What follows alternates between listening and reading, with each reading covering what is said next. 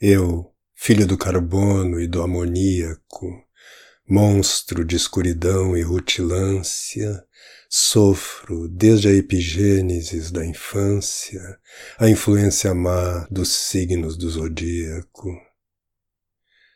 Profundissimamente hipocondríaco, esse ambiente me causa repugnância.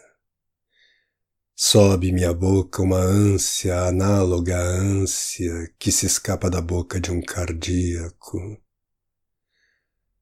Já o verme, este operário de ruínas, que o sangue podre das carnificinas come e a vida em geral declara guerra, anda a espreitar meus olhos para roê-los e há de deixar-me apenas os cabelos na frialdade inorgânica da terra.